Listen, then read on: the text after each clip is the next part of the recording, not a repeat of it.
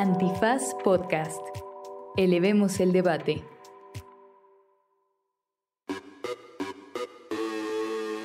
Buenos días, buenas tardes, buenas noches, bonita madrugada o cualquiera que sea la circunstancia en la que su dispositivo móvil esté siendo intervenido a la distancia por alguna institución no reconocida en el organigrama del ejército mexicano. Espérate. O no, o no. o esperemos que no. O sea, sí tengo un Huawei, pero según yo es seguro.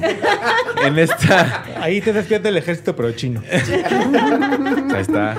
Eh, en esta conversa en este episodio de Derecho Remix, perdón, eh, tenemos el lujo de tener en, eh, como invitados a Nayeli Roldán, eh, periodista animal político, y a Luis Fernando García, también conocido como Tumbo, director de la R3D y antiguo roommate mío, Este, para platicar de, de una investigación muy relevante conocida como Ejército Espía.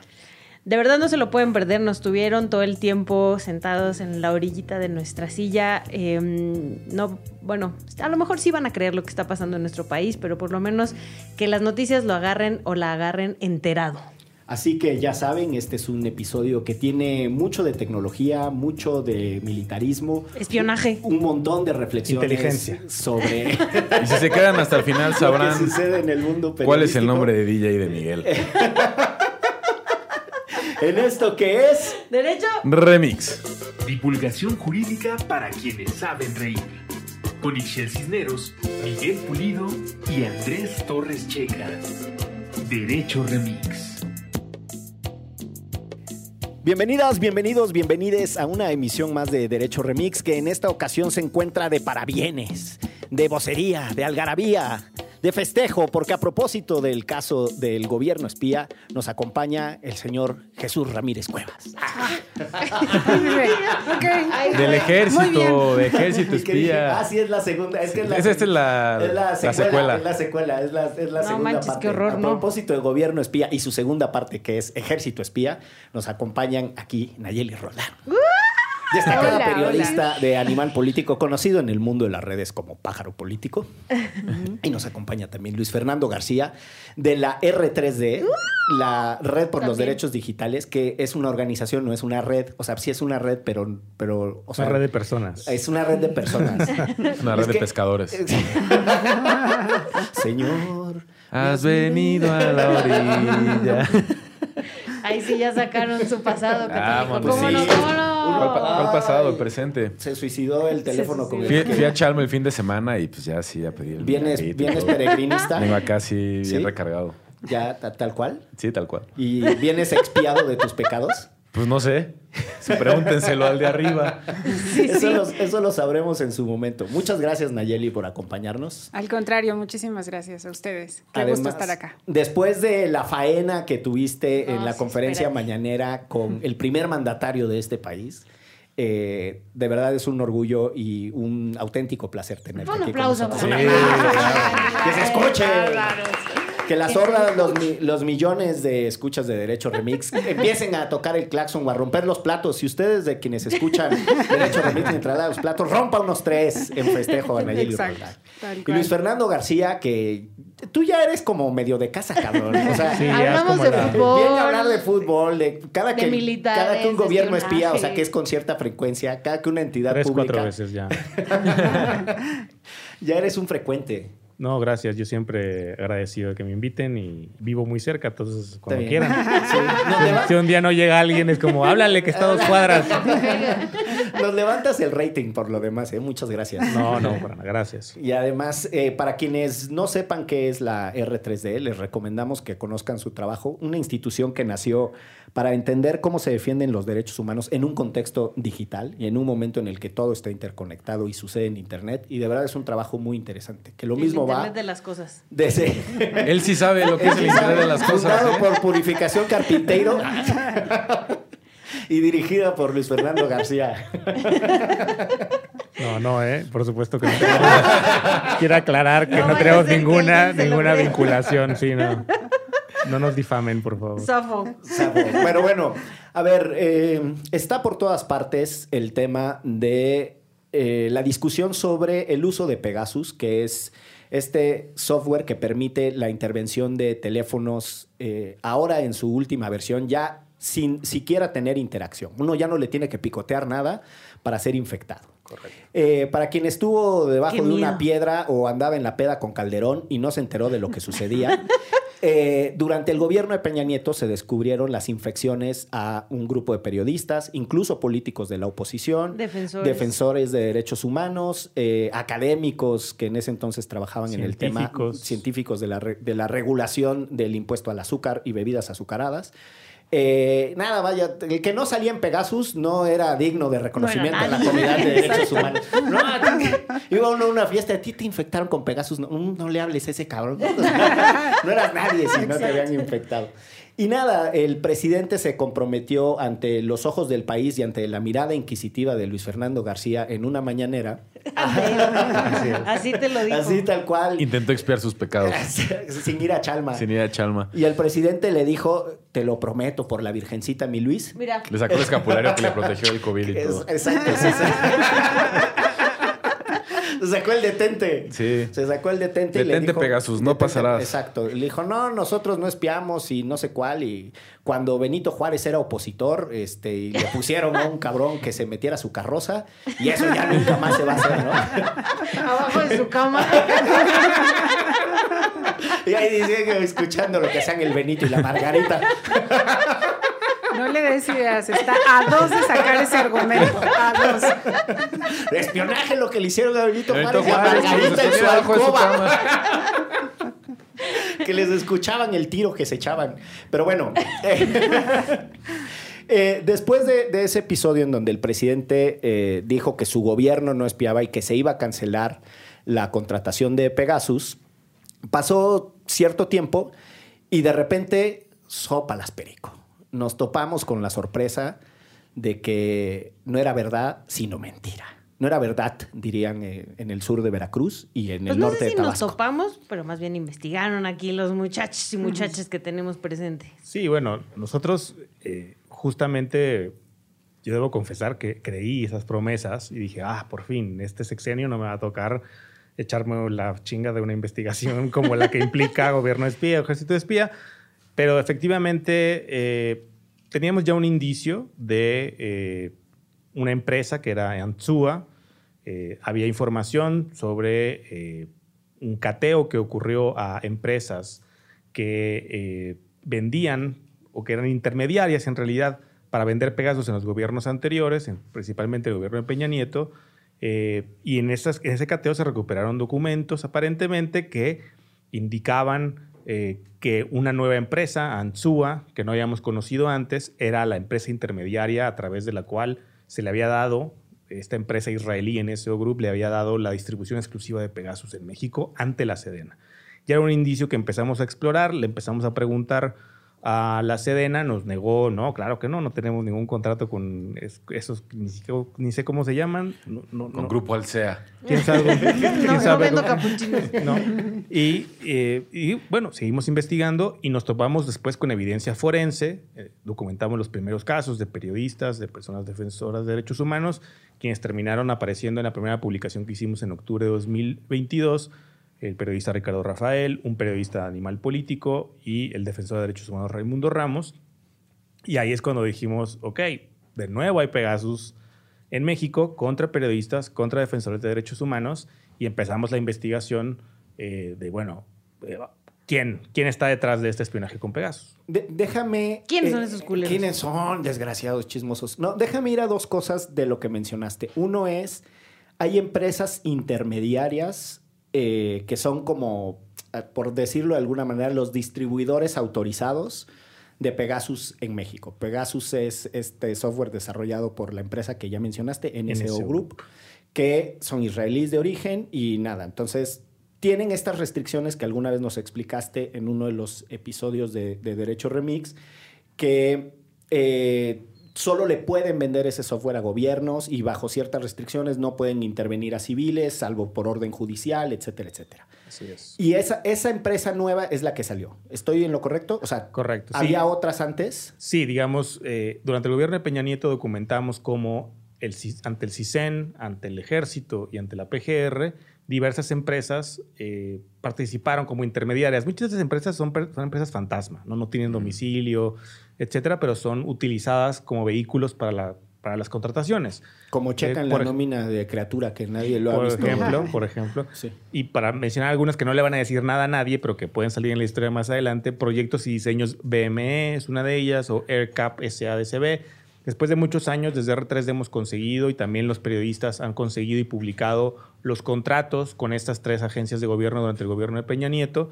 Y de esta empresa Ansúa no habíamos escuchado. Ya. Eh, sin embargo, después ya pudimos encontrar nexos entre Ansúa y esas empresas. Por ejemplo, una persona que aparece como comisario, que es de un órgano de vigilancia de proyectos y diseños BME, que le vendió a PGR, CISEN y, y Sedena, eh, es el apoderado legal de comercializador Ansúa.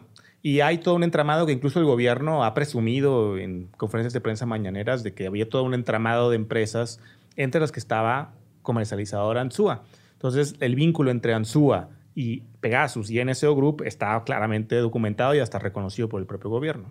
Y la otra cosa que, que me gustaría destacar de lo que mencionaste, para irle entrando ya en calor sabroso, es a lo que te refieres con eh, evidencia o una investigación forense. Porque pues uno oye forense y se imagina... Sí, eh, CEMEFO. el CEMEFO, ¿no? Una, así, O si es ahí. Eh, tun, tun. que es el clásico comentario de, de Ixchel, porque nada, hemos asociado lo forense estrictamente a, a lo, a las defunciones. eh, y me gustaría también que pudieras explicar un poco más el tema de cuál fue esa investigación forense y, qué evidencia les dio y cómo surge. Claro, digamos, nosotros hemos trabajado muy de cerca con un laboratorio de la Universidad de Toronto que se llama Citizen Lab, que son las personas más expertas en el mundo en la parte, digamos, técnica de detección y análisis del malware Pegasus. Y nos han acompañado en to- todas nuestras investigaciones. Eh, cu- an- cuando al presidente le gustaban nuestras investigaciones sobre Pegasus, por ejemplo, del gobierno anterior, y, y no las consideraba inventos, eh, y, y básicamente tiene que ver con, digamos, Pegasus al infectarse en los teléfonos deja ciertos rastros y, y hay, como tú ya dijiste, va cambiando en el tiempo cómo es que Pegasus se infecta en un teléfono. Antes te enviaban un mensaje de texto pues, con algo atractivo, hay cosas muy Sí. asquerosas como quieres ver a tu novia con otro, pícale aquí, ¿no? Y ahí voy yo de y pendejo a picarle, Y ¿no? ahí Ni novia tengo, pero pues me dio, me dio la emoción. Dije, ay, no mames, tengo novia, qué. Pero como dices, ya evolucionó Pegasus y ahora ya ni sin clic, sin que te des cuenta, sin nada, Sin nada. se infecta, pero va dejando rastros y va ataca- La manera en la que se infecta es aprovechando vulnerabilidades, es decir, errores. Es como si eh, en tu casa hubiera una entrada secreta que nadie conoce más que NSO y vende la oportunidad de infectar Por eh, medio de esa por medio de entrada. esa entrada secreta, ¿no? Y se ha ido documentando Citizen Lab y otros entes, pero principalmente Citizen Lab y las compañías que fabrican, como Apple, Google, eh, WhatsApp, han ido documentando cómo es que NSO básicamente ataca sus, sus productos para intentar infectar Pegasus eh, en usuarios de esas aplicaciones. WhatsApp, por ejemplo, incluso tiene demandado a, a NSO Group en California, Apple también, justamente porque eh, NSO aprovecha vulnerabilidades en, los iPhones o en la app de WhatsApp para infectar a usuarios de, esas, de esos productos y servicios. Y eh, a partir de ese conocimiento técnico que Citizen Lab ha desarrollado, eh, comparte ciertas herramientas con nosotros que nos permiten hacer análisis en teléfonos y poder ver si en ese teléfono hay rastros de un teléfono eh, de, de un teléfono que ha sido infectado con Pegasus y además Citizen Lab logra saber cómo es que fue infectado, si fue infectado aprovechando la vulnerabilidad de WhatsApp o la de Apple o la de iMessage, etc. Mira tú. Madres. Ay, qué miedo. Y de estos nuevos casos sabemos cómo, o sea, porque el, el caso de gobierno espía, sí, todos habían sido SMS, ¿no? Que le llegaron Correcto. a Carmen Aristegui, por ejemplo, para ella era como cosas relacionadas con su hijo, etcétera. Entonces la de la Basclic, a Loret de Mola, a los del Centro Pro. Eh, pero ahora sabemos cómo fue, fue a través de WhatsApp, fue a O través de estas puertas Sí, desconocidas. sí, fueron, en, en los tres casos fueron de maneras distintas, pero fueron todas en esta solución que se llama solución sin clic, ¿no? Que es simplemente se infecta eh, y se infecta aprovechando vulnerabilidades en, en la aplicación de iMessage de, Apple, que es la, es la aplicación de mensajería de Apple eh, que fue utilizada para infectar, aunque con distintas vulnerabilidades que tienen un, si se les bautiza, les ponen unos nombres muy coquetos, pero eh, creo que para nadie va a significar nada. En la página de Citizen Lab pueden conocer más si están clavados en la parte técnica, pero lo importante es aprovecha una vulnerabilidad, infecta Pegasus, es silencioso, tú no te das cuenta y en ese momento tiene to- total control de tu teléfono, puede conocer No te todo. salva ni el control al suprimir. Nada, nada te No, es control al suprimir. Salte Pegasus. Salte de control ahí, al salte de suprimir, ahí. salte, pinche Ni el detente, nada. nada de eso. Y Ahora- pueden tener acceso a todo, ¿no? a todo lo que tú pudieras tener acceso y más, porque chats cifrados, fotografías, contactos, calendario,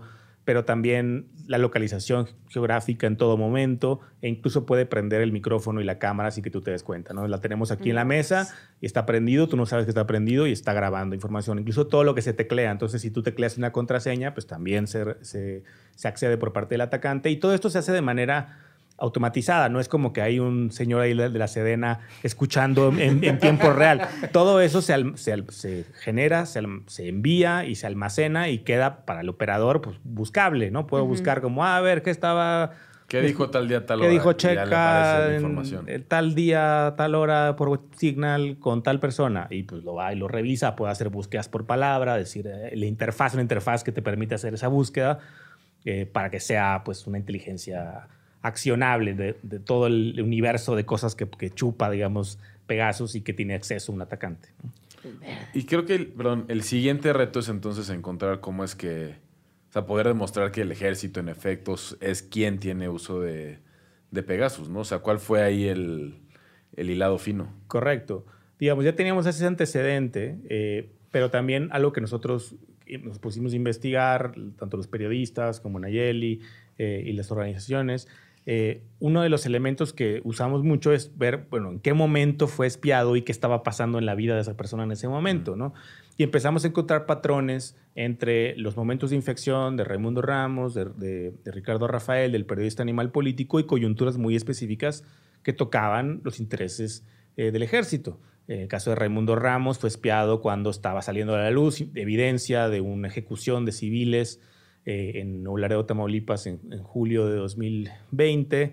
En el caso eh, del periodista Animal Político, él fue ah, atacado, esa persona, cuando publicó algo relacionado con violaciones de derechos humanos del ejército. Ricardo Rafael igual eh, ha estado cubriendo temas como Ayotzinapa, como el rescate presidencial eh, del general Cienfuegos. Eh, Su eh, propio libro. su propio de- libro. su Hijo propio de la libro, El guerra. Hijo de la Guerra. Entonces había coincidencias entre las coyunturas de ataque eh, eh, y los ataques. ¿no? Entonces eh, había esas, esos elementos que nos permitían ir sospechándolo, pero lo que nos dio como todas las herramientas para poder decir, recuerdo que discutíamos mucho cómo le íbamos a poner la investigación y sentíamos que no estábamos con la evidencia suficiente para llamarle ejército espía, pero llegó una guacamaya a salvarnos. Sí. Eh, y a días de que ya, nosotros ya teníamos pensado eh, sacar la investigación eh, y de repente cae Guacamaya y a cinco o seis días de Ujú. que sacáramos la investigación nos ponemos, nos La echamos un clavado. Sí. Para quienes no sepan, esta filtración de archivos, ¿no? Que De la Sedena. El, el grupo Guacamaya en México específicamente fue de la Sedena, ¿no? Ujú. Y ahí justo es parte de lo que me gustaría completar de la historia, porque Luis Fernando describe y narra lo que han hecho ustedes como una organización de la sociedad civil y el rol de animal político en este caso es dual, porque por una parte, eh, en tanto periodistas tienen un interés en profundizar en los hallazgos, revelárselos al público o develárselos al público, pero además son una institución afectada en tanto un periodista animal político fue infectado con el software. Y cuando una persona de una comunidad es infectada, pues todo es. su entorno también. Es decir, todas las personas que trabajan en animal político. Con las que tuvo alguna interacción. riesgos. les, les- claro. les infectó. Entonces, ¿cómo es ese proceso desde esa dualidad, Nayeli, tanto periodística como al mismo tiempo de víctima? Porque, pues, para todo fin práctico, tú estás en esas circunstancias. Sí, no, completamente. Era mucho de lo que explicaba justamente Daniel, Daniel Moreno, el director de Animal Político, de qué significa que un periodista ¿no? eh, de Animal haya sido espiado.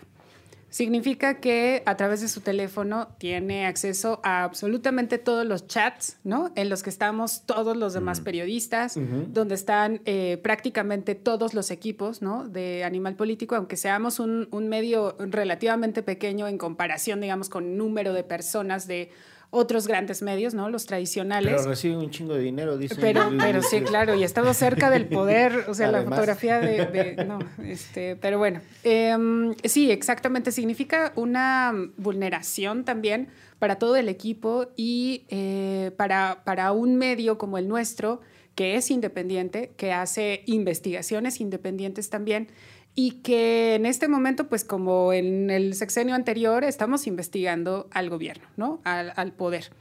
Entonces, em, eso de primera instancia, digamos, sí fue un shock también para todos, evidentemente, principalmente para el periodista eh, eh, espiado, afectado directamente, pero también para el resto del equipo, porque em, pues finalmente nosotros no habíamos tenido eso en el sexenio anterior, ¿no? Cuando develaron eh, gobierno espía. Y justo ahora, en una coyuntura además muy particular que es darle más poder al ejército, ¿no? Y que es la entidad que en este momento estaba espiando y además nos espió, eh, sí fue muy fuerte. Pero finalmente lo que también siempre decimos es cómo, cómo respondemos con periodismo. Pero ¿no? además, en, en particular en pandemia, donde la comunicación Claro, era era 100% todo Vital. digital. Todo sí. digital. Exactamente, ¿no? O sea, era, era tener acceso a la redacción prácticamente, ¿no? En Claro. todo el tiempo. Entonces, sí, claro. Eh, y bueno, pues les decía, lo que la, la reacción también inmediata es hay que responder, sí, por supuesto, y tenemos que responder con periodismo, ¿no? O sea, meternos a investigar eh, con el resto del equipo de las organizaciones, de los medios.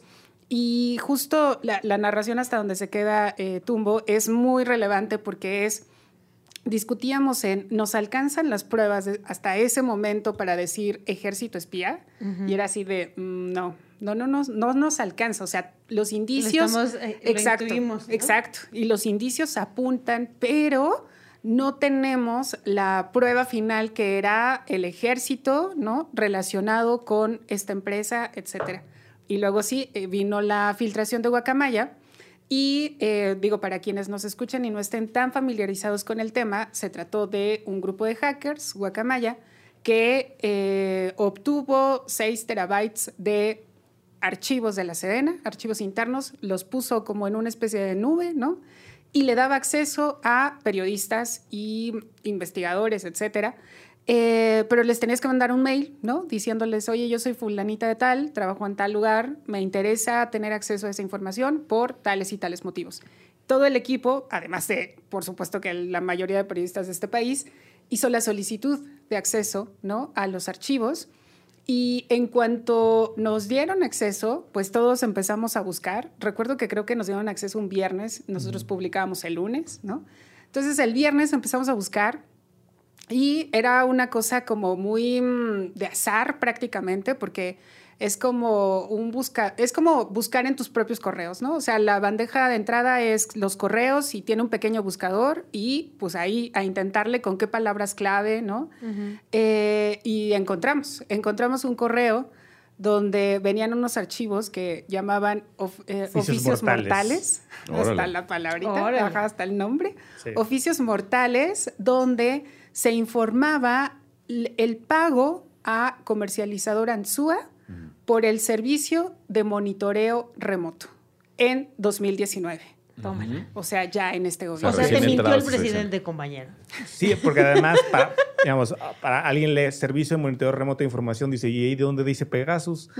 Pero ya había, ya había información pública de que la Sedena en 2016, 2017 había contratado con proyectos y diseños BME, quien había contratado eh, o sido la empresa intermediaria para vender Pegasus a, a CISEN y a PGR y se llamaba exactamente igual ese contrato con Proyectos y Diseños BME, Servicio de Monitoreo Remoto de Información. Inclusive Aristegui Noticias había publicado una factura entre, entre- de la Sedena a Proyectos y Diseños BME y una transferencia de Proyectos y Diseños BME a NSO Group. Entonces, ya sabíamos que el nombre en el, Con el que se con el con el que dentro de Sedena le llamaban a, a Pegasus era Servicio de Monitoreo Remoto de Información, que es algo muy común. Por ejemplo, en PGR le llamaban Servicio para la realización de actividades sustantivas.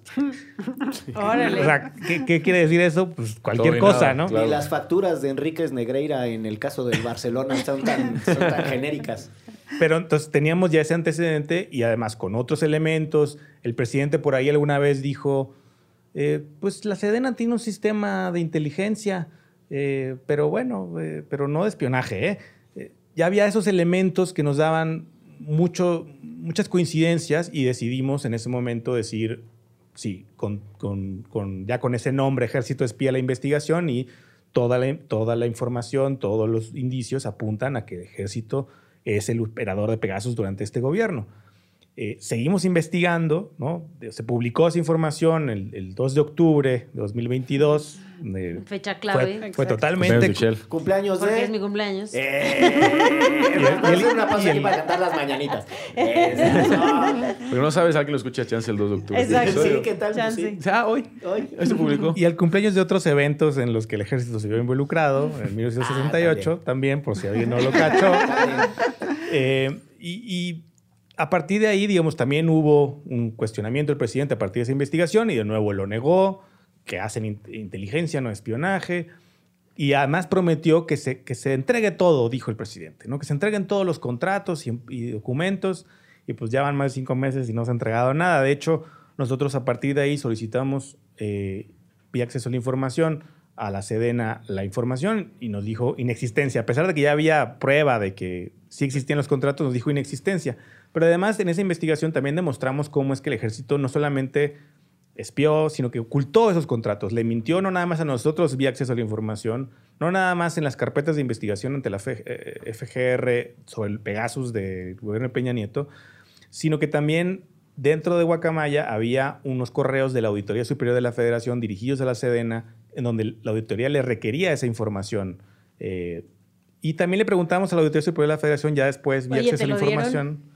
Y la Auditoría Superior de la Federación sí me dio la contestación de Sedena a ese correo y nos dio un documento interno de la Sedena que daba cuenta de que efectivamente existía el contrato entre Sedena y comercializador Anzúa en 2019 por 140 millones de pesos, las fechas de los pagos, las facturas, 140 millones de pesos. Barato Sí. no es, ¿eh? eh, todo eso. Y con eso fuimos al INAI y el INAI dijo, no, pues como que no existe, sí existe aquí tú un documento tuyo que le diste al Auditorio Superior de la Federación que R3D obtuvo, dice que sí existe, entonces dáselos. Entonces ya lo encontraron en la Sedena para que todo el mundo esté tranquilo. El típico de, uy, no, en mis archivos no lo encontré. Y luego, ay, sí, fíjate que ya, ya lo encontré, pero fíjate que está reservado. Entonces ahora estamos, Ah, mira. estamos en el. INAI peleando que no debe ser reservado porque es un tema de interés público vinculado a una violación de derechos humanos, un acto de corrupción y no debe reservarse la información. Pero seguimos investigando. eh, digamos, como decía Nayeli, 6 terabytes de información son como 40 millones de PDFs. La para que entienda la gente lo que se hackeó, lo que se hackeó fue el servicio de correo externo de la Sedena. Entonces, no está toda la información de la Sedena. De hecho, el propio secretario de Defensa en- hizo, mandó llamar a los diputados a la Sedena porque no quería ir a la Cámara de no Diputados. Y, y les dijo, no, no, estoy, yo no estoy preocupado por lo que hay en Guacamaya porque la mayoría de la información está en una, en una intranet, ¿no? Entonces, ciertamente, muy probablemente la información más sensible del ejército está en esa intranet. Eh, pero a veces usan el correo para enviar correos. Y, Como y- estos. Como este. como en, como en el caso que acabamos de publicar, en donde encontramos, después de mucho trabajo, eh, encontrar una tarjeta informativa que incluye la inteligencia que obtuvo, que obtuvo, eh, el ejército a partir del espionaje que hizo de Raimundo Ramos. Y, le- y esa tarjeta informativa señala pues, las conversaciones que tuvo Raimundo Ramos con periodistas del Universal, de Televisa y del País, justamente en las fechas en las que Citizen Lab dijo que Raimundo Ramos estaba espiado con Pegasus entre el 16 de agosto de 2020 y el 3 de septiembre de 2020. Entonces coincidía perfecto. Además, en el Inter, Raimundo recibió una notificación de Apple diciéndole, tenemos sospecha de que tu teléfono está infectado con un malware eh, que solamente usan estados, Estado. ¿no? Entonces, eh, todo em- seguía coincidiendo y además conocimos el motivo. Eh, cuando salió a la luz, para dar también un poquito de contexto, el 3 de julio de 2020, el ejército eh, abatió, es la palabra que siempre usan, a 12 personas en Nuevo Laredo, ¿Qué Tamaulipas. decir mató? Mató a 12 personas. Ejecutó extrajudicialmente. Y les llamó eh, 12 sicarios, 12 agresores. Es la historia oficial del ejército de lo que pasó. Sin embargo, surgió evidencia, en particular un video publicado por el Universal el 24 de agosto, mientras Raimundo Ramos estaba siendo espiado, eh, que demostraba que había un sobreviviente civil, que de esas 12 personas, al menos tres eran personas secuestradas que estaban atadas de manos y de pies. Eh, hubo un sobreviviente que levanta la mano, los militares dicen, está vivo, está vivo, y otros militares dicen, mátalo, Mátalo mátalo, verga". mátalo a la verga. ¿no? Literalmente, no, yo le Sí, sí. añadí yo. No, no, no, así dice literal. Eh, y el presidente no es que seamos dice- ordena una investigación al secretario de Defensa. Entonces, en ese contexto de que el ejército estaba siendo señalado de cometer una violación de derechos humanos, es que en lugar de investigar a los perpetradores de esa ejecución, investigan a Raimundo Ramos, que estaba acompañando a las tres familias de las tres víctimas eh, que fueron asesinadas el 3 de julio de 2020. Y eh, la tarjeta informativa, además de espiar las conversaciones de Raimundo con los periodistas, dice una recomendación que es que se le entregue este producto de inteligencia a la Policía Ministerial Militar, que es la que estaba llevando las investigaciones internas respecto de los hechos de, la- de las ejecuciones en Nuevo Laredo, para que lo tome como elemento de juicio en su investigación sin agregarlo a la carpeta de investigación. Es decir, algo totalmente irregular, Porque esto que estamos haciendo es ilegal, entonces no lo podemos poner Exacto. ahí. Pero lo que queremos, y básicamente repite esas estigmatizaciones y criminalización de Raimundo Ramos y diciendo, eh, pues sí, lo que sea el video, pero quien está detrás de todo esto es una persona vinculada con el cártel del noreste sin probarlo en la carpeta de investigación. Es decir, no, no se le estaba espiando a Raimundo para ver si era parte de la delincuencia organizada, se le estaba espiando para ver eh, ¿Qué le eh, su vinculación con los medios que dieron a la luz. Eh, eh, vieron a la luz la esta evidencia evidencia, ¿no? del- Y con la intención de presionar a la Policía Ministerial Militar para que, pues, básicamente permanecieran en la impunidad los perpetradores de esas, de esas ejecuciones, lo cual consiguieron. A la fecha, ningún militar, eh, no existe evidencia pública de que ningún militar haya sido sancionado por esos hechos. Déjenme hacer una pausa aquí para regresar justo otra vez a la beta periodística y el, y el proceso de investigación que han desahogado ustedes. Esta pausa va a ser muy cortita porque sé que todo el mundo está con la silla agarrado de las uñas en esta historia que parece, sí, parece que como el caso, el caso Bourne. Este, en esto que es Derecho, Remix. Para este podcast la impunidad es más que la simple ausencia de castigo. El mismo MP que llevaba la investigación del caso me dijo, te van a matar. Te quitan todo cuando tú entras ahí. Te dejan sin nada. Esto es Impunilandia, una producción original de Antifaz en colaboración con Audiocentro. Disponible en todas las plataformas para escuchar podcast. regresamos a Derecho Remix y sí, todos estamos aquí sentados en la orillita de la silla esperando con lo que sigue en esta historia que pareciera una película, pero no, compañeros Tal y vez, algún día lo tal vez algún día lo sé. Exacto. Estoy quiero, viendo si quiero que me, quiero que me interprete eh, Gerard Butler. Pedro Pascal. Ah, gran y decisión. en el papel de Nayeli Roldán, ¿quién saldría? No te lo menor. Yo no lo he pensado. No, no te has- Yo tengo una lista. Pedro Pascal. Bien. Este, ¿Cómo Diego se llama? Luna. No, no. ¿Cómo se llama? Ay, este Pedro guatemalteco. Weber Chatanuga. ¿Este guatemalteco? Un guatemalteco. ¿Ricardo Arjona? Oscar, no, no, güey. no. Este- Pero que Arjona lo musicalice si quieres. seguro, seguro. A ti, Nayi. ¿Cómo se llama este güey, el de Dune?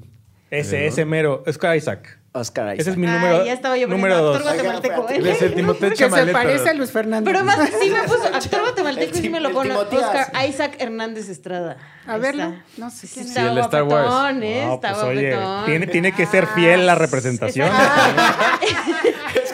Todos tienen así como canitas en su barbita. Ajá. Muy bien, muy bien, Dumbo. Estás Lo he pensado, lo he pensado. Está, está pensando en todo. Está en todo, está en todo. Evidentemente. Netflix, los derechos cuestan, ¿eh?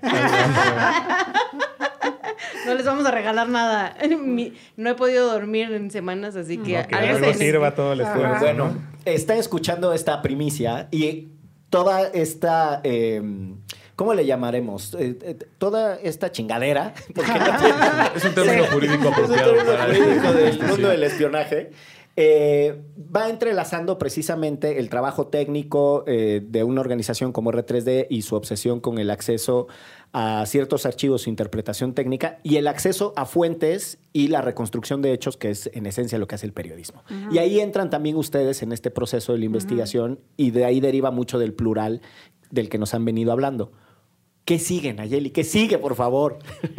Pero ¿Qué pasó? yo, ¿Qué sigue en la historia? Hacen esa este- publicación, o sea, se preparan para hacer la publicación, sale la publicación de Ejército Espía, viene la primera interpelación al presidente, pero después siguen sucediendo cosas. entre otras, eh, que viene aquí la secuencia mm, dramática, tus eh, intentos porque el presidente te hiciera caso en la mañanera y entonces iba vestido de todos los colores de parchís y entonces un día fue de la ficha Uno roja, tenía que pegar. otro día fue de la ficha azul hasta que llegó ya cuando fue amarilla. tiro, La, la que era la de amarilla. amarillo. El amarillo es el potente. Y ahí Le recuerda su pasado perredista. Ay, no. madera. Zambrano. Mira, vino Es que Zambrano. vino alguien de los chuchos. Sí. Pero eh, en, en toda esta secuencia, ustedes tienen la investigación, la publican, que entre otras cosas es. Sí se infectaron, está la investigación forense, se da en este contexto de eh, personas que además documentan el trabajo del ejército, se hace de manera extrajudicial, sin órdenes. Y sin eh, facultades. y O sea, sin el ejército ni facultades ni autorización judicial tiene. Y ahí viene una dialéctica en, el- en los diálogos circulares y me gustaría conocer tu perspectiva también como periodista, porque al final creo que tú lo has dicho muy bien. Ustedes le hacen preguntas al poder y presentan evidencia para escuchar las versiones que ellos tienen que dar. Así es. Fíjate que pasa algo muy curioso, que es, das a conocer una investigación tan potente, o sea, este documento era la última pieza en todo este rompecabezas que confirmaba que el ejército espía. Y ¿no? cuando, cuando encontraron esa ese parte al general, ¿nos echaron unas chelitas o algo a salud así de... ¿O les dio más miedo? Sí, Sí, creo que sí. Me fui al baño un rato. sí, así de... Y le ¿no? puse doble Y seguro. ahora, ¿qué- y qué hago Exacto. con esto? Pero bueno, Exacto. encuentras- Y encuentras entonces, pieza. esa, esa pieza clave, que además, eh, como dice Luis Fernando, n- en ningún otro caso en el mundo se ha llegado a documentar hasta ese punto, que es finalmente el reporte del espionaje. Y además entregado al secretario de, de, mm, de, mm, De la, la Sedena, ¿no? De la defensa. Eh, mm, pues era una cosa brutal, ¿no? O sea, sí, sí era tremendo publicamos y fue retomado ahí por algunos medios, ¿no? Este, un poco en radio, etcétera. También lo saca el New York Times, ¿no? Ese. Bueno, claro, el New York Times lo saca, creo que el mismo día o el otro día, día, el mismo mismo día, día. ¿no? Pero, pero si ustedes recuerdan, no hubo como que tanto revuelo, ¿no? Este, más allá de nuestro círculo. más allá de nuestro como, círculo, "No claro, por mames". supuesto, ¿no? Claro, este, mm, de, de los que siempre reclamamos la militarización, ¿no? Sí. En este país. Eh, Presente. Exacto. Pero, pero no hubo tanto y, de, y por parte del presidente tampoco, ¿no? O sea, a ver, Silencio. Sí, silencio, como siempre. Y es esta táctica a la que apelan de si no lo menciono, no existe, ¿no? que, que han ocupado, por supuesto, otros gobiernos, pero hay algún momento en el que ya no tienen de otra más que hablar, ¿no? O emitir alguna postura, etcétera. Pero en este caso, nada. Ni un comunicado, ni una sola línea al respecto. Y también hay que de- eh, comentar que antes de publicar buscamos a Presidencia y buscamos a Sedena. Les enviamos un cuestionario, ¿no? Les Eh, hablamos por el teléfono. ¿no? Ah, dijimos, digo- oigan, dijimos, coronel, Sé, sé que me estás sé que escuchando. nos están escuchando. Coronel ingeniero en comunicaciones electrónicas.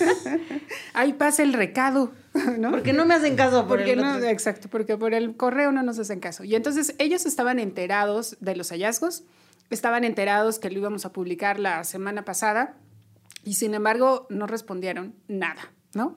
Y entonces publicamos el martes, voy a la conferencia de prensa el miércoles y estratégicamente me colocan en una silla atrás de la cámara del presidente, de la grúa, ¿no? Así, este, justo para que no, o sea, para que sea como más creíble que no me viera, ¿no? Al Sí. momento de levantar la mano. Eh, evidentemente no querían responder ese día, ¿no? Al otro día fue la conferencia en el búnker de García Luna, que ahora es el búnker de la Guardia Nacional, ¿no? Pero bueno, hicieron todo este show de mostrar el búnker y no sé qué y la, la, la. Evidentemente tampoco nos iban a dar la palabra ese día, ¿no? Y entonces llega el viernes, que creo que ya no tenían margen de evasión, ¿no? Para nada. Y estratégicamente también ese día sí me dejaron sentarme en la silla justo frente al presidente. Y además iba de amarillo, ¿no? o sea, imposible que no me viera ya, definitivamente. Y bueno, después de aventarse sus- su media hora hablando de béisbol y del Que por cierto ganó México ayer que- contra Estados Yo sigo con el corazón inflado por el triunfo de México contra Estados Exacto, Unidos en el exacto. Clásico Se Mundial de aventó su media hora ahí mostrando el uniforme, poniéndose la gorra, etcétera, ¿no? Y yo así de, no es cierto, ¿qué esto está pasando? Eh, y bueno, finalmente cuando ya tuve la oportunidad de preguntarle, eh, lo que me sorprende, me sigue sorprendiendo aún después de cuatro años de mañaneras, de gobierno, de todo, es que el único argumento que el presidente tiene para responder a lo que sea es decir, no es cierto porque lo digo yo, ¿no? sin, sin dar eh, ningún otro elemento de prueba ni nada por el estilo. O sea, pensar, además, o sea, a ver, no iban a responder el miércoles, pero ya era viernes y uno pensaría que siendo la presidencia de la República, Le dieron que tiene un área de argumentos, comunicación, claro que se pudo Se haber comunicado, claro, ¿no? Este, con la Sedena, etcétera iba a estar preparado, ¿no? Para dar algún elemento extra. De verdad, ingenuamente yo lo seguía creyendo. Que a lo mejor nos iba a poner así de, no, miren, este es el contrato, ¿no? Se trata de tal cosa, ustedes están mal por O- esto, esto, aquello. O, o que llevara al secretario de Defensa y que sea el, el que explique, ¿no? Ah, También. Él decidió, eso es para mí políticamente muy significativo, es... El presidente tuvo todo el tiempo para decir, pues que esto se haga cargo del secretario de Defensa, porque yo, y no, él decidió ser él el escudo Ajá. del ejército y, y- y no permite que comparezca y, y que, y que no le pregunten y No, porque incluso Nayeli le dice que vayan, ¿no? Que va- no, y que no vayan. Ahí "Vamos es cuando se se agenda", ¿no? desquició. Ahí es cuando se desquició. Ahí es cuando definitivamente perdió el control, ¿no? Eh, porque, a ver, veníamos de un intercambio en, este, no es espionaje, es inteligencia, ¿no? Y para, y para que vea para qué sirvió la inteligencia, le salvamos la vida a García, García Harfuch, ¿no? Este, mm, pues sí, pero, ah, ¿no? así de, eh, pero, pero, eh, a ver, pues entonces defina qué es inteligencia y qué es espionaje, ¿no? Y básicamente es, espionaje es lo que a mí me hicieron y lo que nosotros hacemos es inteligencia, ¿no? O sea, esa fue prácticamente su definición. Y no atina ni a responder eso, ni a dar la justificación de la legalidad de lo que estaban haciendo. Ni explicar por qué a periodistas y a personas qué, defensores, exacto, ¿no? y entonces, no eh, eh, a exacto, y no a- integrantes del crimen organizado. Completamente. Y se desquicia cuando es, pues, que venga el general aquí a que explique, ¿no? O sea, su reacción, digo, sí se ve en la transmisión, pero les juro que teniéndolo así enfrente en vivo, era de, de sentía que le salía humo por los ojos y por las orejas. Y, ¿no? es- y espuma por Pero- el chipo. Sí, o sea, eso sí lo alteró demasiado. Y yo ahí, la verdad es que, no manches, Nayeli, yo hubiera llorado de coraje. O sea, sí, qué Sí. ovariotes tan cabrón. La neta, o sea, yo, cada que te respondía, todos estábamos en vivo, así como comiéndonos las uñas, como Ajá. madres, Ah, hombre, madres. Y cada vez era más agresivo y más, Más agresivo, agre- más sí. agresivo. Y tú, mira, Sí. estoy caparada, solo respondiendo. No, mis patitas se estuvieran ahí temblando yo- todas. Yo neta hubiera Señor llorado. presidente. O sea, yo hubiera llorado de coraje y me hubiera sacado de mis casillas y le hubiera dicho un montón de cosas Sí, que claro. se merece. Eh, casi así como Luis Fernando, así de, pero usted trajo al ejército, culero, y dijo que no. No, o sea, yo sí le hubiera sacado Sí, todo. ¿sabes qué? Que mm, en ese momento, a ver, el, el presidente lo que busca es llevarte a su camino, a su terreno, a su narrativa. Y justamente por eso lanza como que todos estos anzuelos de prensa vendida, sicaria, tu medio, ustedes, ¿no? Porque claro, lo quiere hacer personal. Y lo que, lo que pasa con él es que si tú le respondes lo que sea, si le dices la palabra agua, bueno, se va a aventar la historia del agua y no sé qué, ¿no? O sea, porque tiene, e- e- eso es lo que busca, o sea, es, le das cualquier elemento y ahí se va a colgar para entonces irse a ese otro tema. Y justo sabe que, por supuesto que si le dice a un periodista, ustedes son chayoteros y vendidos, pues el periodista va a decir, no es cierto, por tal y tal y tal. Y entonces, a partir de eso... Ya se- cambió el tema. Se cambiaría el tema y la conversación sería otra, ¿no? Porque él apela a eso, a la cuestión personal, ¿no? Completamente. Entonces, más bien, y además también, si lo interrumpes, es peor, porque entonces ahí ya empieza como este debate tal cual, ¿no? De, de, de quién tiene la razón. Y entonces, más bien, yo he optado, sí, por decir, hable lo que quiera. Lo voy a estar escuchando, hable lo que quiera, y cuando acabe, volvemos al tema. Y eso es en realidad lo que le molesta. O sea, le molesta mucho que no me vaya con él, ¿no? A, a lo que él quiera. Pero además sí dejaste como dos, dos o tres puntos sobre la mesa, así de yo solo le recuerdo que en Animal Político también sacamos, ¿no? Lo del espionaje Ah, claro, con Peña porque- Nieto. Es que o sea, digo, aparte es- para que ya te O está sea, aventando sí, caca claro. por lo menos. No, claro, porque a ver, este, esta vez les he de confesar que a diferencia de la primera mm, publicación de Ejército Espía, esta vez yo sí estaba más enojada. O sea, esta vez sí estaba logrando él hacerme enojar y me costó mucho más trabajo controlarme, ¿no? En ese aspecto. Pero también sabía que el momento como para decirle todo eso que usted dijo de nosotros no es cierto, era como que al final, ¿no? Para que ya no, para que eso ya no se volviera nuestro debate, sino que sí dejarlo en claro, porque además, a ver, el presidente evidentemente no me habla a mí, ¿no? No le habla a, la- a ustedes, no le habla a la gente que consume noticias y que está al pendiente de lo que ocurre en este país, le habla a sus seguidores, ¿no? Completamente. Entonces, yo tenía muchas ganas de decirle, presidente, usted utilizó en su campaña la estafa maestra. Claro. Por supuesto que nos conoce, por supuesto que sabe lo que hicimos, ¿no? Pero no, no, o sea, no nos habla a nosotros, le habla a sus seguidores. Entonces, yo también hago lo mismo. Por eso a cada rato repito de, para quienes nos escuchan, para quienes nos ven, les recuerdo tal cosa. Porque si yo le dijera, presidente, usted utilizó la estafa, no, bueno, pues eso ya es, ¿no? Este, eh, este intercambio que no nos llevaría a ningún lado. Entonces, más bien es de, usted apela a dejar un mensaje, yo también, ¿no? O sea, yo también le hablo a su A gente. la audiencia. A la audiencia, nada más, ¿no? Entonces, em, creo que esa última parte, cuando él ya se desquicia, o sea, cuando después de que le, digo de, oiga, ¿por qué no traía al general acá? Y que no, ustedes no van a poner la agenda, no les vamos a hacer el caldo gordo, prensa sicaria, chayotera, este, vendida. O sea, yo era así de... Horrible. ¿Cómo? ¿No? Pero luego también, al final, que era de, oiga, R3D, artículo 19, publicaron el espionaje de Peña, ¿no? O sea, y son los mismos que están ahorita, y nosotros también nos hicimos otras investigaciones, y aquí están. Y lo que ya, yo creo que él estaba en otro lugar de enojo cuando dijo, esto es un invento suyo. No, bueno, Sí. o sea, él, él ya estaba perdido, ¿no? De enojo.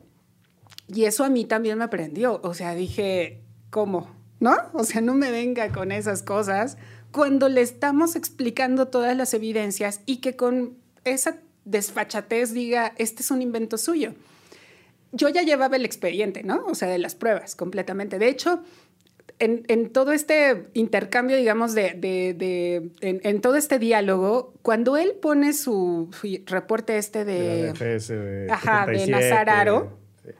Mi respuesta después de eso era, presidente, eso que usted puso se parece mucho a este documento, ¿no? Eh, pero, exacto, pero ya, ya no pude porque él empezó a decir otra cosa y entonces creo que lo, lo siguiente que yo le pregunté era eso, que si podía llevar al general, ¿no? Porque en ese momento estaba hablando él y entonces por eso le pregunté eso. Y al final cuando dice, esto es un invento, dije, ah, no, ¿no? Así, espéreme, aquí está esto, ¿no? El documento tal cual, que ni siquiera pensaba retomarlo, o sea, enseñarlo, sino que más bien yo lo llevaba en el folder para llevárselo. Pero cuando él dice, de esto es un invento, dije, no, no, no, no. Y entonces volvemos a hablarle a la gente que nos está viendo, ¿verdad? Aquí está el documento donde dice tal cosa y no sé qué. Y bueno, pues él ya ahí estaba también, este perdido. Sí, con ganas ¿no? de acabar la conversación. Sí, completamente. Y además a eso le sumamos, lo han retomado mucho en redes, pero, pero a- aprovecho también para contarles el chisme, de hay una persona detrás de mí en Que te quiere como picar, está picando, sí. O sea, yo creo que más o menos como a la mitad de la intervención, o sea, como los primeros 20 minutos, de repente como que sentí algo y yo, o sea, estaba como tan concentrada que ya sabes que es como Que cuando te dice, tocan, "Date, pero tú... date, ajá, date pero tú quieto, como que date, dices, sosiego". pues alguien como que se tropezó, ¿no? Y así como X. Estoy hablando, espérate. Ajá, ¿no? y de repente vuelvo a sentir como ya más fuerte. O sea, la primera vez pensé que en realidad era como que alguien, no sé, X, ¿no?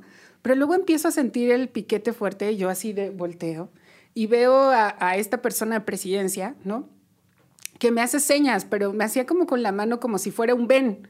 Y yo no entendí, ¿no? Y seguí en la conversación a los cinco minutos, de nuevo, pero era una cosa insistente en el brazo, en el antebrazo, picándome, así, pero fuerte.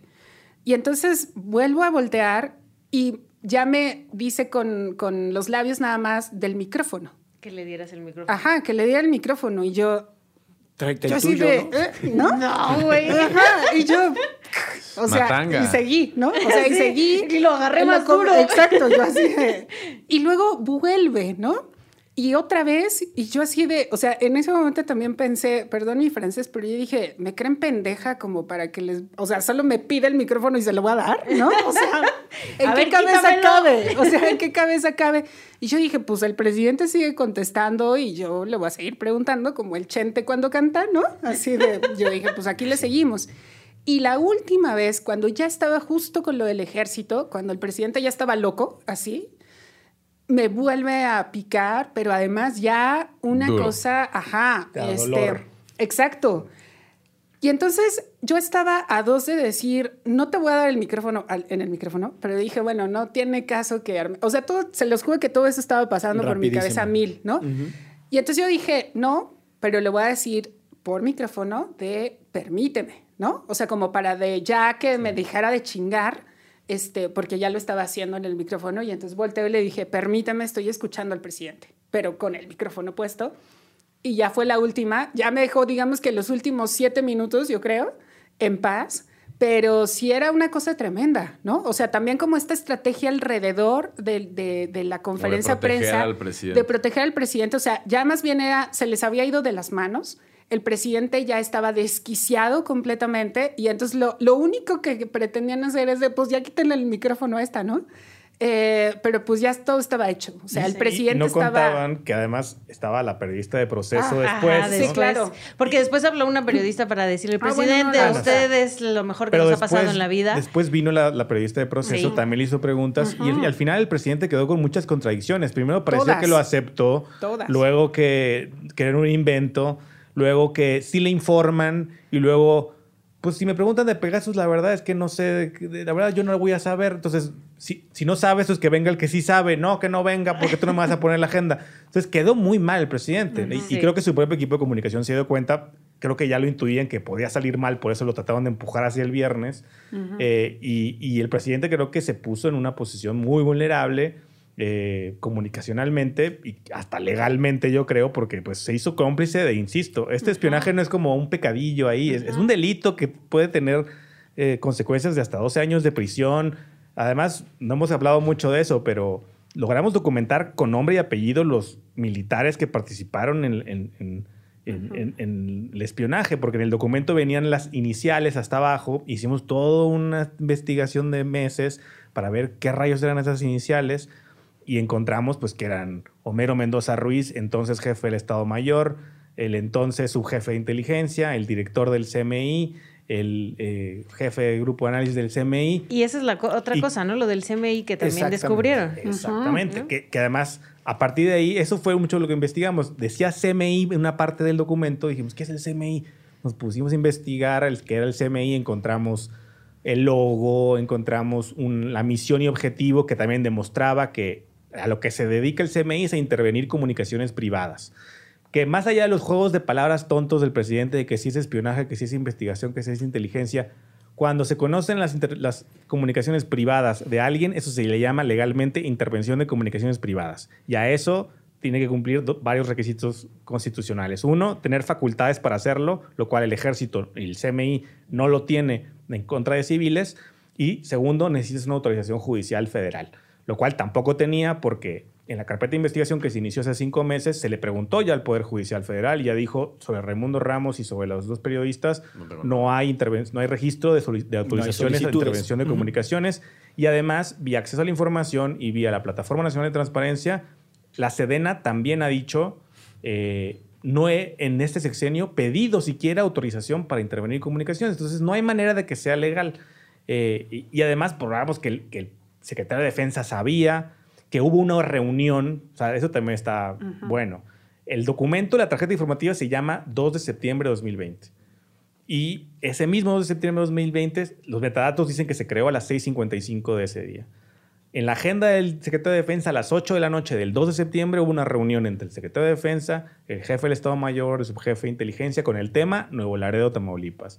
La tarjeta informativa la conocimos porque el subjefe de inteligencia se envió a sí mismo el correo electrónico con el archivo junto de la No, tarjeta bueno. informativa sin cifrar. Que ese es el que llega por Guacamaya. Exactamente. Exacto. El 2 de septiembre a las 8.47, muy probablemente desde, la, de desde la reunión o antes de entrar a la reunión. Me lo mando para que no se me olvide. Me lo mando para imprimirlo. quién sabe cómo. Versión, versión final, final para R3D. Imprimir. Y ahí está toda la evidencia, Saludos por cierto. cordiales. ¿no? Por cierto, ahí está toda la evidencia. Cualquiera la puede ir a ver en ejércitoespía.mx y en las publicaciones de Animal Político, Proceso y Ariste y Noticias. Y ahí está la evidencia que no puede ser negada por más de los juegos de palabras y las estrategias eh, de- de- del presidente y de su equipo de comunicación. La evidencia ahí está, no ha sido desvirtuada, todo lo contrario. Y nos pone unas cuestiones políticas muy, muy severas de por qué el presidente se pone ahí a- de escudo del ejército, ¿no? De- demuestra muy, para mí mucho la sumisión, Que la, tiene ahora este centro para espiar. la vulnerabilidad que tiene el presidente frente al propio ejército que se supone que comanda. De- déjame regresar a este tema del centro, porque no es que ahora lo tenga. O sea, están utilizando una institución que no queda claro en dónde está en términos orgánicos. Digo, está claro dónde está, pero no, o sea, no existe. En el reglamento interior de la Sedena, en ninguna parte dice Centro Militar de Inteligencia, pero es parte de la subjefatura de inteligencia, que es parte del Estado Mayor, ahora el Estado Mayor Conjunto de la Defensa Nacional, que es el brazo operativo del secretario de la Defensa. ¿no? Eh, Es, es clarísimo, digamos, eh, el, el orden y cómo el, el secretario de Defensa sabe perfectamente que existe el Centro Militar de Inteligencia y, y es básicamente, depende de él. ¿no? Pero déjame justo regresar a eso, porque parte de lo que ha dicho eh, Claudia Sheinbaum con la desaparición de los granaderos y que luego se aparecen unos que la- los imitan muy bien. Los todo- el 8M. es- está todo el tema de que desaparece esta lógica del Estado Mayor Presidencial, que las atribuciones de investigación y de persecución que tenían ya no van a existir, etcétera, pero siguen, siguen utilizando instituciones que se crearon hace mucho tiempo, que tienen una, eh, vamos a llamarle así, una colocación muy rara dentro de la estructura orgánica, por lo que no es fácil entender cuáles son sus atribuciones y sus facultades. Quienes escuchan esto saben que el llamado principio de reserva de ley, o conocido como principio de legalidad, supone que las autoridades solo pueden hacer aquello que expresamente les está facultado.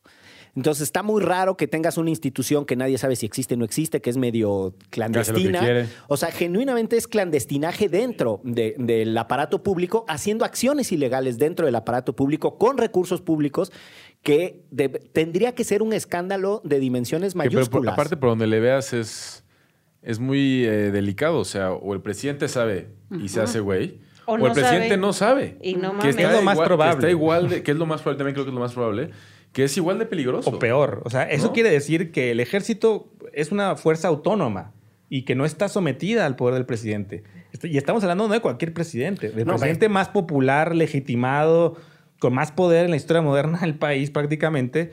Y si ni ese presidente puede controlar esas Fuerzas Armadas, ¿qué nos espera cuando se vaya y cuando llegue un, pre- un presidente o presidenta que van a ser necesariamente mucho más débiles? ¿no? No, y lo que sí es un hecho es eh, el poder político, económico y demás que este presidente sí Le ha dado al ejército. Total. total. que ya tenía el ejército, digamos que es más explícito. Pero que ha profundizado. Pero ha profundizado. Económicamente, económicamente, Lo, ha, económicamente lo ha profundizado. En términos de funciones, algunas cosas las ha puesto Sí. en ley que antes Y le ha quitado estaban. competencia también, porque antes, digamos, la inteligencia militar y la civil tenían sus rencillas, eh, las policías federales y el ejército, digamos, había competencia. Ahora todo está centralizado. Totalmente. Inteligencia, seguridad, caminos, puertos, aduanas, construyen infraestructura, tienen bancos, van a tener aerolínea. Es decir, si es una concentración de poder y de dinero inusitada en la historia del, de- del propio No, ejército. totalmente. De- déjenme ir a, a la sección gustadísima de cierre de Derecho Remix, que es la famosa recomendiza.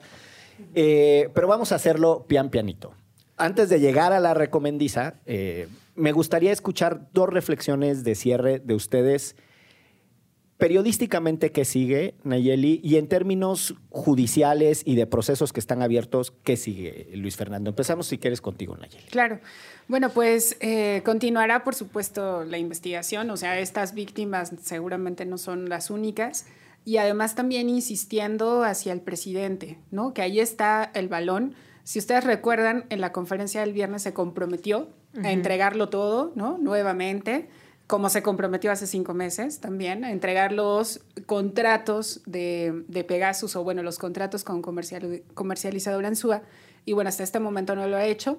De la, la promesa del viernes tampoco, ¿no? O sea, hoy también le escribí hace un rato al vocero presidencial y pues nada, silencio. A quien no mandamos Hoy, saludar. hoy lunes 13. Para quien- Hoy Para lunes quienes 13 de marzo, Bien. Eh, pero bueno, si ellos continúan con el silencio, pues también nuevamente estará el periodismo ahí para seguir insistiendo, ¿no? Y para seguir investigando. Y bueno, en términos legales, digamos, esto es, insisto, un delito, hay una carpeta de investigación abierta desde hace cinco meses. Por supuesto que toda esta evidencia se va a incorporar a esa carpeta. El- la Fiscalía General de la República tendría que hacer actos de investigación, pero tenemos el precedente de que también tenemos una carpeta de investigación abierta desde hace más de cinco años con el caso del espionaje de Peña Nieto y tampoco ha habido avances muy, muy considerables. Entonces, digamos, eh, la evidencia para mí es contundente. Hasta tenemos les decía, es el caso más documentado de la historia del espionaje con Pegasus. Tenemos los contratos, las facturas, el producto de la inteligencia, la evidencia forense de Citizen Lab, la notificación de Apple que coincide perfectamente con el producto de inteligencia, los nombres y apellidos de quienes participaron en, la- en el espionaje, la instancia que existe. Tenemos además cosas que no hemos publicado porque no las podemos publicar, pero eh, publicaba la revista Proceso.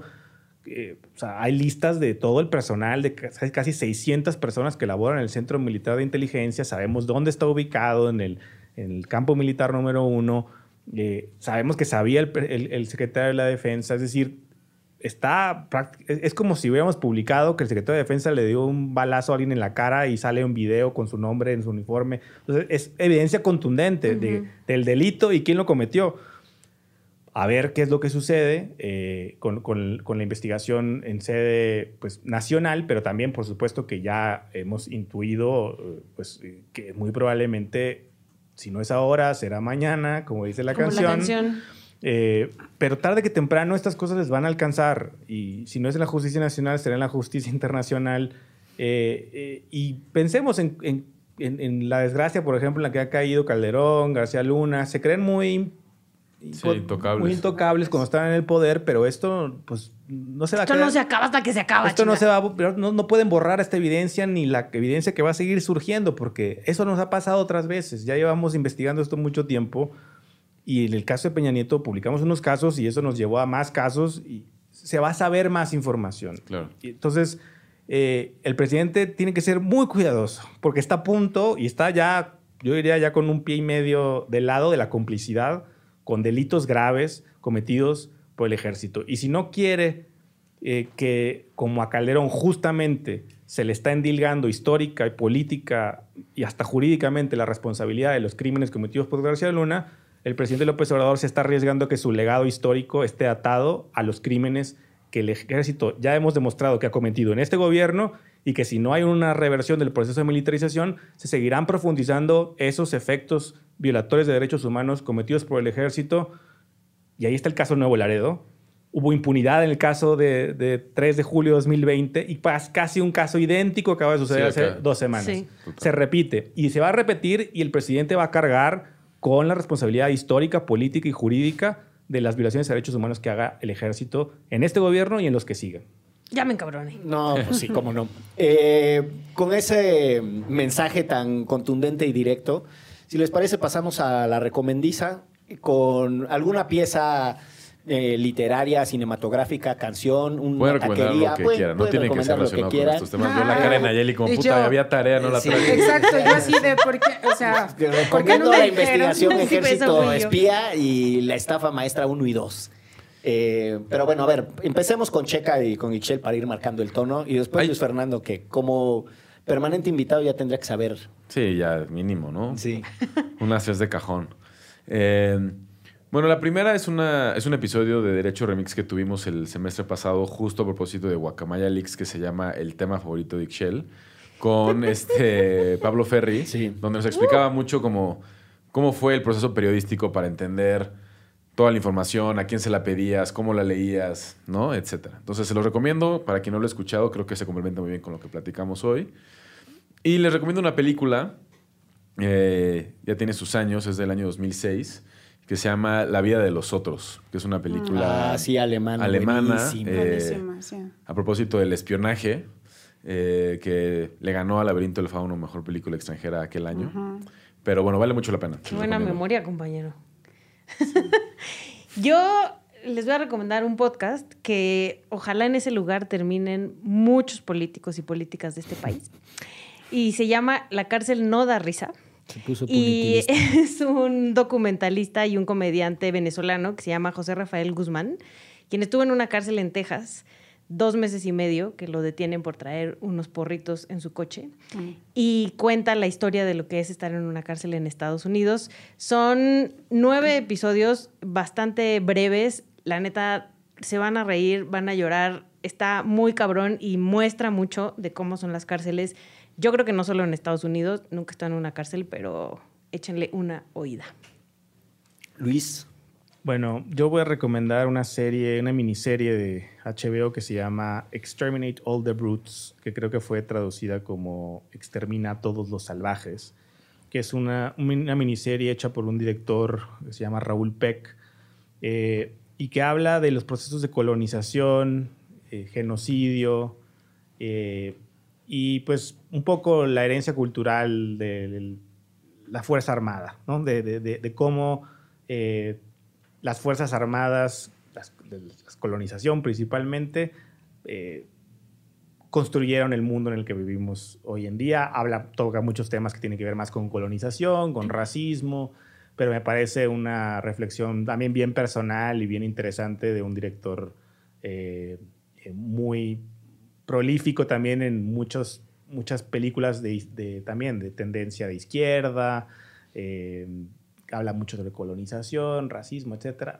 Muy buena, muy fuerte, eh, pero muy recomendable.